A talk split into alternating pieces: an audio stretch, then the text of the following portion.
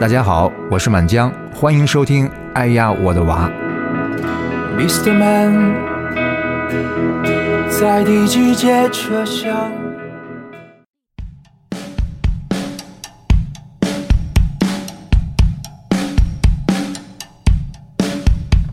欢迎收听我们新一期的《哎呀我的娃》，我是宋宋。我们这个节目播出了三期过后呢，也收到了很多听众朋友们的留言，啊、有很多鼓励我们的声音，但是呢，也有一些听众朋友们有一些疑惑啊，就说 为什么年纪轻轻的主持人也没带过娃，要来做这种亲子类的节目？那嗯，我想先跟大家说两句的是，就是首先我年纪不轻，我也已经三十好几了，那确实没有娃，但是呢，呃，因为跟我自己的经历比较相关，我从呃我大学开始就开始跟幼儿园的小朋友经常有接触，然后教他们说英文，包括我后来在研究生的这个阶段当中，也有做呃幼儿园小朋友的家庭的英语教师，所以虽然没有自己带过娃，但是跟小朋友相处的这个时间还是比较长的。嗯，包括我们这个节目请到的这些嘉宾朋友们，首先他们肯定是以爸爸妈妈的身份来到我们这个节节目当中，那呃，其次呢，就是他们还有自己的本职工作，他们的这样不同的社会身份，给我们带来一些在带娃的过程当中不同的体验和观点，希望能跟大家分享。那如果喜欢我们这个节目的朋友们呢，也希望你们持续关注我们糖蒜广播的公众微信号，在我们的公众微信号里面回复关键字“哎呀我的娃”，就可以看见我们的相关推送和节目。那我们这一期节目呢，还是请到了我们的老嘉宾周老师，周老师跟大家打个招呼吧。大家好，我是周老师。周老师，今天这个呃录音的环境啊，我是回到了我熟悉的母校 某某外语学院啊。来了过后呢，跟周老师简单聊了两句。今天好像是大部分的时间是在教研室里面看自己的博士材料，是吗？嗯，对，就是自己要读的一些书。那今天的娃在哪儿呢？哎呀，今天娃交给他爸爸带了。嗯，哦我们两个有一个约定吧，就是周六一天他去加班，他去工作，嗯我带娃；然后周日一天就是我在学校看书，然后他带娃。就是他爹周六必须得去加班，是吗？就是人家本来想说，嗯，这周六我没事儿，不，你得去加。显然不是，不，他其实工作也挺忙的，嗯但有很多工作要做。嗯但是周六这一天，我我我肯定会空出来，就是全天带孩子。嗯嗯呃，那现在这个娃在家就爸待了快一天了，你你心里还踏实吗？我中午的时候给他们发了一个短信，但他爸也没有给我回，就说啊。啊出去骑滑板车了，反正，然后我的滑板车，然后现在我不知道他们干嘛去了，我也没管他，没问他。啊，但闺女能跟爸在一起，应该还挺开心的哈。因为你老公也是，你老公也是喜欢踢足球啊，喜欢运动。对对对，其实嗯他们两个一起玩的时候，我觉得我女儿更开心，更释放。检讨一下你自己，你是不是老是说一些学术的话？没有没有，学术的肯定不能跟他说了，但是我会，嗯，有点过度保护啊，或者怎么样，或者太细了呀，怎么样的，就是有点约束他，我觉得。哦，就是小朋友问妈妈妈妈，天空为什么是蓝色的？你说，哎，这个颜色的反射，呃，颜色的折射的那个 波波长啊，不是，就比如说他很想去爬一个东西什么的，嗯我会我不会阻止他，但是嗯，我我可能会忍不住的说啊，你要小心一点啊，你小心那个腿，或者说哎那个树枝别刮着你啊什么的。就是在他做这件事情之前，我老是会提醒他很多，但是我现在意识到这非常的不好，我现在也在改正。嗯，哎，那我们今天就想聊聊这个话题，顺着这个往下说，呃，爸爸在你们这个家庭当中，就是在亲子教育的这个过程当中，起到了一个什么样的角色和作用呢？我觉得你想一个小孩他有爹有妈是吧？所以就是两个人必须都得配合起来，好好的发挥这个育儿的作用。嗯我老公的话他挺好的，就是他非常愿意陪伴自己的孩子，然后他也会尽自己所能，就是比如说尽量少出差呀、然后在。就是工作可能哪怕我们两个都是等孩子睡了以后，我们两个就一起在客厅里面加班什么的。但是晚上的时间我们都会尽量多的陪孩子，所以他就是很愿意，呃，就在这方面就付出自己的时间和精力。嗯嗯，这个这个好像跟我我小的时候啊，我不知道你小的时候是不是这样，嗯。跟我的小的时候好像不太一样，因为我小的时候我记得就是妈妈主内，爸爸主外，虽然两个人都是双职工，嗯但是我觉得可能跟呃社会的经济的地位有一定的关系吧，就是嗯男的可能挣得更多一些，对女的呢那就更主内一些，多照顾一些家里面。哦对对对，可能是也是中国传统吧。而且现在很多家庭可能也是这样，比如说我、我姐夫就是他就在外面挣钱，然后我姐就没有工作，他就主要就带孩子。嗯嗯嗯，但是我姐夫他陪伴孩子时间也特别少，我感觉其实这样也不不太好。其实对小孩来说，可能物质上需求也许他没有，他肯定那么小嘛，他没有那么大的这个要求。但是如果你能够平时多陪伴他，一起玩啊，一起学习，一起读书，这对孩子的影响是非常大的。爸爸太重要了，我觉得。嗯嗯。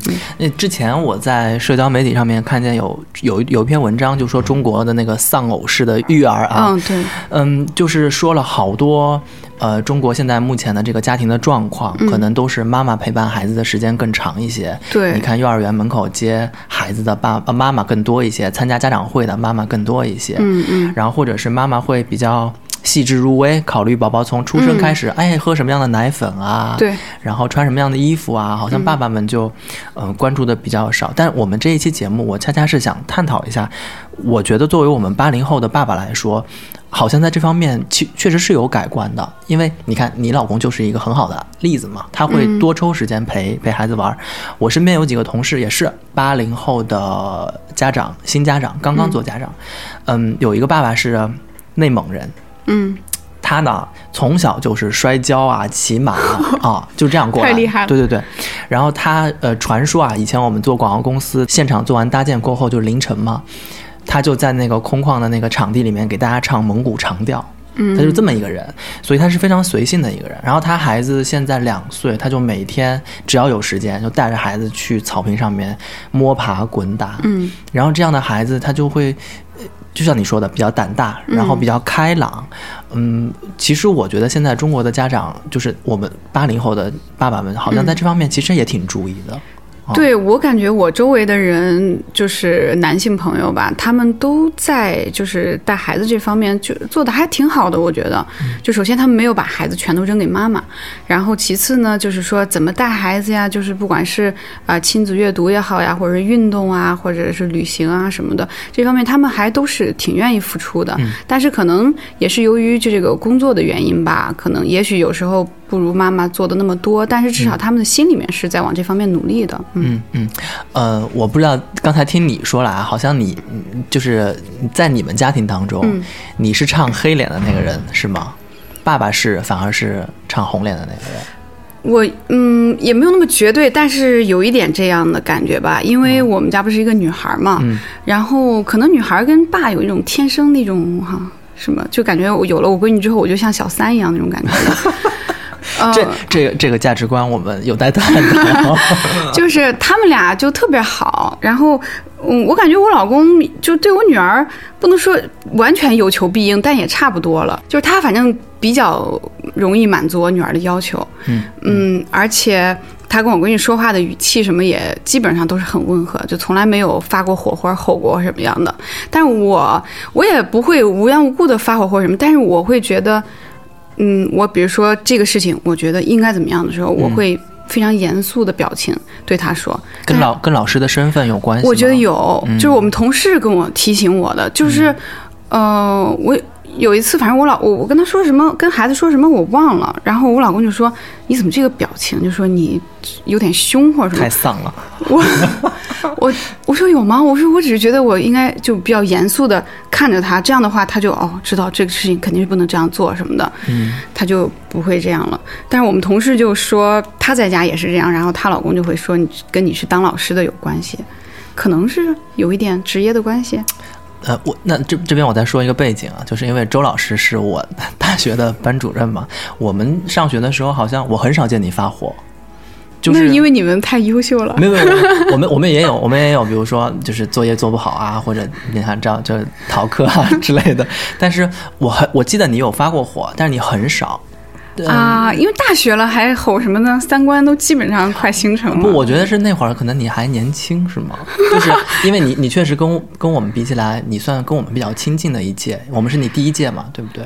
对对对，应该是哦跟你们是最亲近的一、对一届吧。现在也不怎么说学生，嗯嗯。嗯，现在会提醒他们一下吧。那那其实像你说，呃，闺女和父亲比较亲近的这种关系啊，我觉得，呃，知名的公众人物我们也知道，刘墉那个作家，我知道他写了好多关于他女儿的呃初长成的那些文章，嗯嗯嗯你能够体会得出，哎呀，这个爸爸对于女儿的喜爱真的是掌上明珠哈，就是呵护的不行的那种。对我们前几天幼儿园办了一个春游，是去海洋馆，嗯然后当时是我陪着去，因为他爸没时间。嗯然后我女儿有一个在班里面关系非常好的一个小男生，还挺可爱的，我也挺喜欢的小男孩。嗯然后就看那个海洋那个海豚表演的时候，嗯我女儿你知道她其实很很内向的，我觉得她跟人交往也不是很主动，而且嗯她我一直觉得她有点缺乏安全感，什么事都黏着我们。嗯然后她我们俩做好了之后，她说：“妈妈，我想去跟。”谁谁坐 果果坐对坐一起，我想坐前面去。哦，然后我说哦，好好好，你赶紧去吧。然后没有带你是吗？当然没有，然后我就让她坐到前排，就是和那个小男生坐一起，啊然后他就看得很开心啊，啊。然后我就想，哦，就是中途也没有回头看看妈妈还在不在。他看了一下，但是整个过程基本上没有看我，就和那个小男孩就坐在一起，就玩的挺好的，一边看演出，两个人一边闹什么那样子的。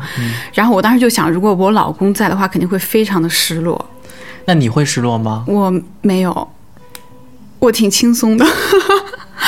嗯，我觉得他有朋友了是好事，对吧？对对对对对，呃，那哎，对你说到这个，我正好想起我之前跟我同事，他也是前前年当的爹，嗯，当时呢，他还没有，他老婆还没有去，就是当时不能不能去测嘛，是男孩还是女孩，现在不是不允许嘛，那我就问他，我说，我说，哎，我说，那你觉得你自己想要男孩还是女孩？嗯他说肯定是闺女啊，因为他是男的嘛。嗯我说说回来这么讲啊，闺女长到成年过后，给你找个就是你知道女婿回来，嗯，我说你自己心里想想你那种感受，你能你能接受吗？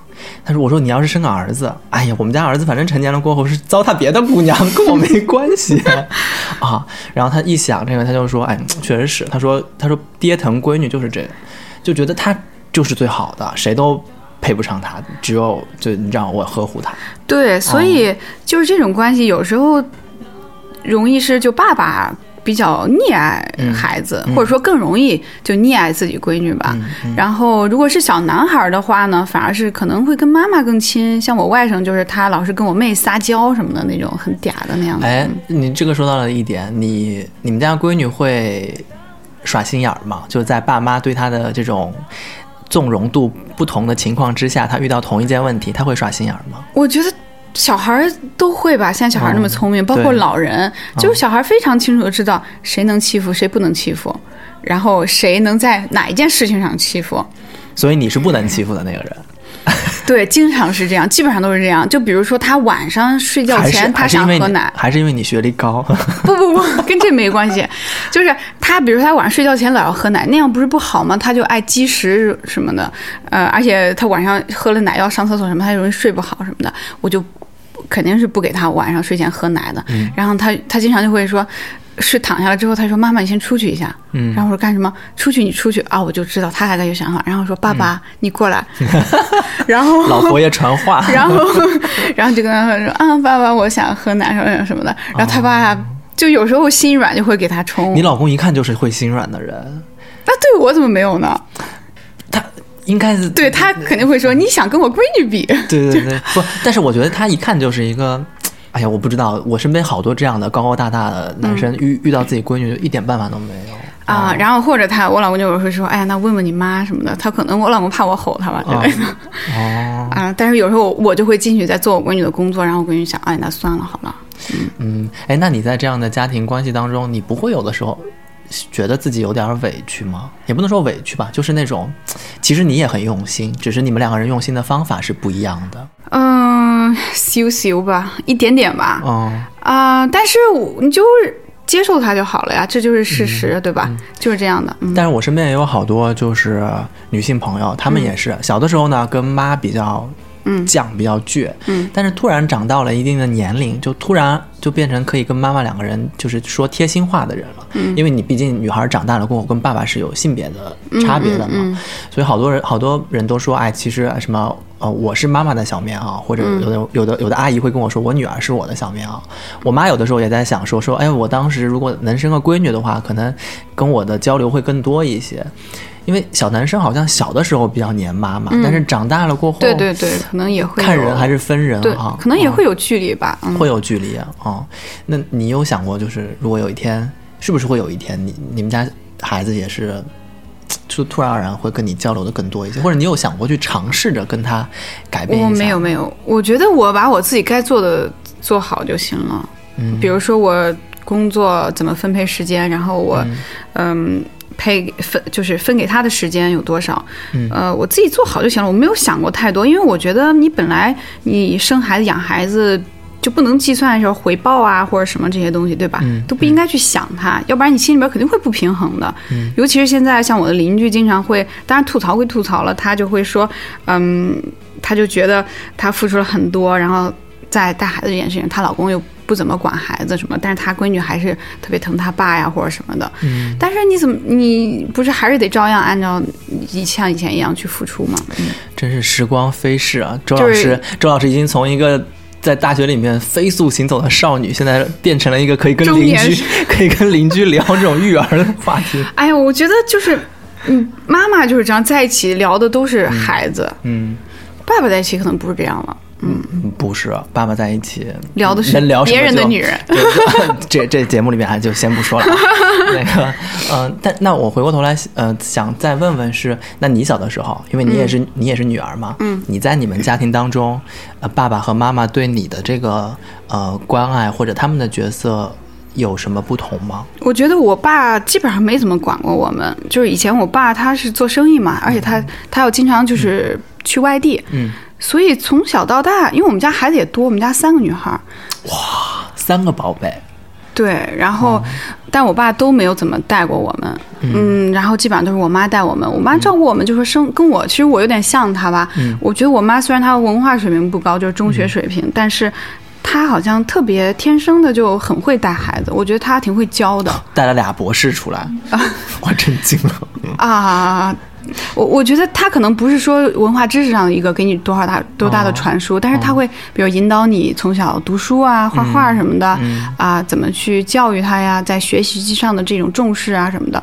我觉得我从我妈身上就学到了很多。嗯，但是我小的时候，我我妈就照顾我们，可能也是就女的嘛，就比较细啊，保护的特别好，嗯所以以至于就我跟尤其是我跟我妹妹，然后我们两个就是。嗯，就性格有点有点胆小，嗯啊、有点有点怕人嗯那样子的，嗯嗯大大了就才稍微好一些。但是我觉得这跟家庭教育肯定是有关系，可能也是因为我爸带我们少了吧，就是妈妈带你总是保护的特别好嘛，嗯不敢让你嗯放手出去闯那样的。嗯嗯，所以你现在看到自己的闺女能跟她爸爸有这么多的相处时间，其实还是挺欣慰的，对吧？哦，非常，哦我觉得，嗯。就是我老公带他多的话，呃，一个是就比如说运动什么这方面我也不不太行，然后他爸就带他踢球、嗯呃打球什么的。我闺女现在就是运动都特别好，对呀、你们俩那么高大高个儿，你们家闺女以后肯定不，呃我觉得这个，因为他从小你想在学习大学里面长大，他经常在操场上跑啊什么的，对吧？然后再加上他爸经常带他，所以他就是运动这块儿还挺好的。同时还会说十几国外语，就是并没有各个教研室的老师每人教一句。没有，对，但他对他挺喜欢学语言的，反正是，哦嗯，啊，但还有就是，我觉得他爸带他多呢，就是说。嗯，可能就是爸爸带孩子的就是好处跟不好的地方吧。就是说我我经常有时候会抱怨他就不够细呀、什么的，他可能比较粗枝大叶，比如说该洗手啦，该喝水啦，他都想不到。嗯。啊、可能一下午没给孩子喝水，嗯嗯这样子的，然后这种我就不能忍受。哦，然后，但是他会，嗯，但是他会说，比如说你要爬个什么台阶儿，什么操场上那些什么啊，去吧，然后就去了。对呀、衣服脏了洗呗，口渴了他自己会说呀，对吧？他说了我会买给他呀。啊，对，爸爸都是这样的，我身边那些朋友都是带着孩子出去撒开了玩儿，回来都是就是妈看了都傻了。对，但是我我觉得挺好的，就这种玩法挺好的。就回来就发现太子洗衣粉的那个广告都是假的，什么你看那么脏的衣服泡一泡干净屁，就是废了这衣服。啊，是的，是的，但是反正你出去玩嘛，也不管不了那么多了。，那是这样啊，就是你看，比如说今天呃，就是小朋友的爸爸在带他嘛，嗯，你心里就真的一百个放心吗？还是说你从一开始也有过不放心，只是现在你观察过他们两个人在一起相处的状态过后，你你会觉得哦，我放心了。因为我女儿就是我是属于带孩子比较细致的那种，所以完全交给他爸，其实我并不能不停的在这边捧捧杀自己，踩杀他爸，就是希望他爸能听到这个节目。下期我得请他爸过来。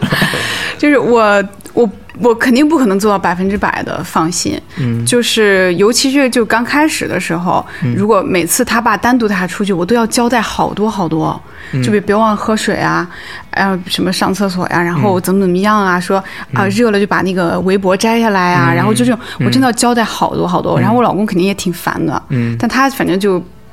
忍受了吧，嗯可能就啊说好好知道知道了，然后我们就走了，然后然后就那样的，然后包括什么那个外套拉链儿往上拉还是往下拉，就这些我都很在意。然后一边下楼还一边说：“你看你妈是不是特烦？”然后你你家不不不不不不，我跟你说，我觉得我老公就这一点特别好，就他从来不在孩子面前抱怨我。啊这个非常重要，这个非常。对他总他总会在孩子面前说我好，但我有时候会忍不住，我要检讨一下，自我批评一下。就我有时候会忍不住在孩子面前说，哎，你看你爸这袜子又扔在这儿了，哦就是这样子的。但我不会说一些就是过分的话或者什么，但是就有有时候忍不住会吐槽一下。那你就活该被当小三儿呀！就是你，你闺女和她爹永远是两个人互相包容，然后无底线的接受对方，然后你就一直在这边嫌弃完你闺女，嫌弃完他爹。哦，对对对对对，哎呀，这怎么办呀？哎，反正就是他爸带他出去，我一我就是一开始是特别特别焦虑，嗯呃，因为而且有时候我闺女小的时候，可能一岁多走路走的。她走路其实还挺好的，所以我就让他爸带他出去。结果在操场上就磕了那种橡胶，跑到嘴就磕烂了。哎然后那件事情就让我特别生气。哦，嗯，因为我担心我老公会刻意让他去摔跤，就那种挫折，因为我老公就很强调那种什么就是挫折教育或者什么的。那不至于把嘴摔烂，不这个就是我一开始你知道，我就那种可能是母性吧，我就特别怀疑，我想难道他会故意让他多摔跤、多锻炼，让他坚强吗？我我我想他会不会这样啊？然后不太会。对对对，嗯然后到后来我就发现，其实我老公就是就是挺宠他女儿的，他应该也不至于对啊就这样子对对对那可能就是他因为心比较粗嘛，嗯就没注意什么的。然后慢慢慢慢的，嗯反正过一段时间，一个是我确实也没有那么多时间老全程盯着他们，嗯还有一个就是觉得孩子也大了，慢慢也好带了，沟通能力也强了，所以逐渐的就是。交给他也也放心一些，嗯然后，因为他每天就带孩子时间也稍微多一点，他自己可能也会有一些规律吧，就是知道喝水啊或者什么的，嗯就这样的。嗯所以我觉得，如果把孩子交给爸爸的话呢，就妈妈一定要调整好自己的心态，就是说，你既然都交给他了，你就放心的让他去带吧。嗯，嗯然后其实也不会有什么损失，对吧？就顶多就是热一点，出点汗或者什么的。嗯，所以。嗯，这个是是我们这些就叫什么精细养娃强迫症的妈妈要做的。而且我之前在一篇就是也是一个心理学家的一个一个文章当中看到过，爸爸在小时候的这种陪伴给孩子带来的是一种安全感，嗯因为就是父爱如山嘛，都说爸爸、爸爸在这个气场就稳，出一些小状况，我觉得都是可在可控范围之内的。但其实父亲给孩子带来的这种安全感和安定感，就应该鼓励他们多相处，多多在一起。哦，对，而且要给他们就是独处的空间，就是只有他们两个在一起的那种空间。我觉得要没没有任何私心，是不是？没有任何 自己自己喝着下午茶，泡着脚，然后说：“哎呀，终于出去了，做个美甲。哎，没有，我现在都没有时间搞这些东西了。”我现在回想起来，因为呃，我现在已经三十三十多岁了嘛，然后我跟我现在回家过年的时候，有的时候会跟我爸妈，比如说哎出去走一走啊。走到了一些小时候住的地方的时候，哎，他们会回忆说啊，我们小的时候在这儿什么生活过呀什么的。然后我有的时候就会问我爸，我说那你还记得有一回我们在两个人在这儿放风筝吗？然后我爸就说你那么小你怎么记得？我说因为你就陪过我一次，就这种外出的这种经历嘛。我说我觉得很开心哈，那时候家里面条件也不好，他能从单位里面。借一个那种三轮摩托车，带着我妈，然后旁边坐个我，开开一段距离。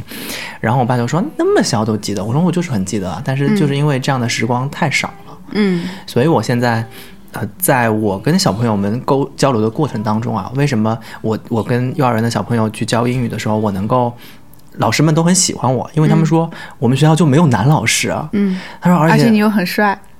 呃，这个、呃、这个有待考量。这但是这就是他们说，我们还是希望在教教学当中，这体育课是男老师，这很常见。嗯我们希望在文化课当中有一个这样的，哎，大学生小男孩过来陪他们一起玩啊，一起一起聊啊，他们觉得挺开心的。对，所以我们通过这个节目吧，我也是想呃多跟大家沟通沟通，就是目前我们这些八零后，甚至是现在九零后都有做家长的了。嗯，我们这些九零后的爸爸妈妈们，尤其是爸爸们，在这个育儿或者亲子教育的这个过程当中，自己有哪些想跟我们分享的好玩的故事，我觉得都可以给我们留言，让我们多了解了解现在的这些年轻的家长们，尤其是年轻的爸爸们，在这个育儿的过程当中起到的就是不可或缺的作用。嗯，那我们同时也鼓励大家，就是多跟孩子交流，多跟孩子创造这种亲子互动的时间。虽然大家现在工作真的都挺忙的，但是我觉得就像你说的，你们周末固定好时间陪他玩儿，这些时间总是能挤出来的。对吧对对，就是而且是。呃，反正我是我们家是这样，就周日我必须 I have to，我不得不得在这儿学习，然后周六的话就是是我们三个一起，或者我当然有时候是我自己带他，但是我们会尽量创造多的一些机会，就是我们三个人一起出去，你就会发现孩子特别特别对，开心，安全感特别安全对。呃，我今天早上在看一个视频节目的时候，他还说到有一个类似于说女企业家，嗯她说我就是不属于家庭的，你让我在家里面。干那些家务活带孩子，我会觉得特别的崩溃。我就是属于职场的，嗯然后我能给孩子提供的就是我给他好的物质条件和我嗯拼搏回来这些钱啊什么的。但我觉得这个观点有待讨论，嗯、每个人家庭不一样。嗯我只是觉得在孩子的这个成长的叫什么呃六岁以前或者六岁左右的这个时间段里面，家长的这种陪伴，我觉得是最重要的。因为你过了就过了这个时间，没没有，如果你的你的生活不属于家庭，那你就先不要组建这个家庭嘛。你既然都已经准备好组建这个家庭了，那就希望你对自己的这个选择，至少是尽到责任啊，对，因为孩子成长的过程是不可逆的，你可能而且很快这段，非常快。嗯嗯嗯是。嗯，好啊，那我们这一期节目就先到这边，谢谢大家的收听，谢谢，也谢谢周老师。他是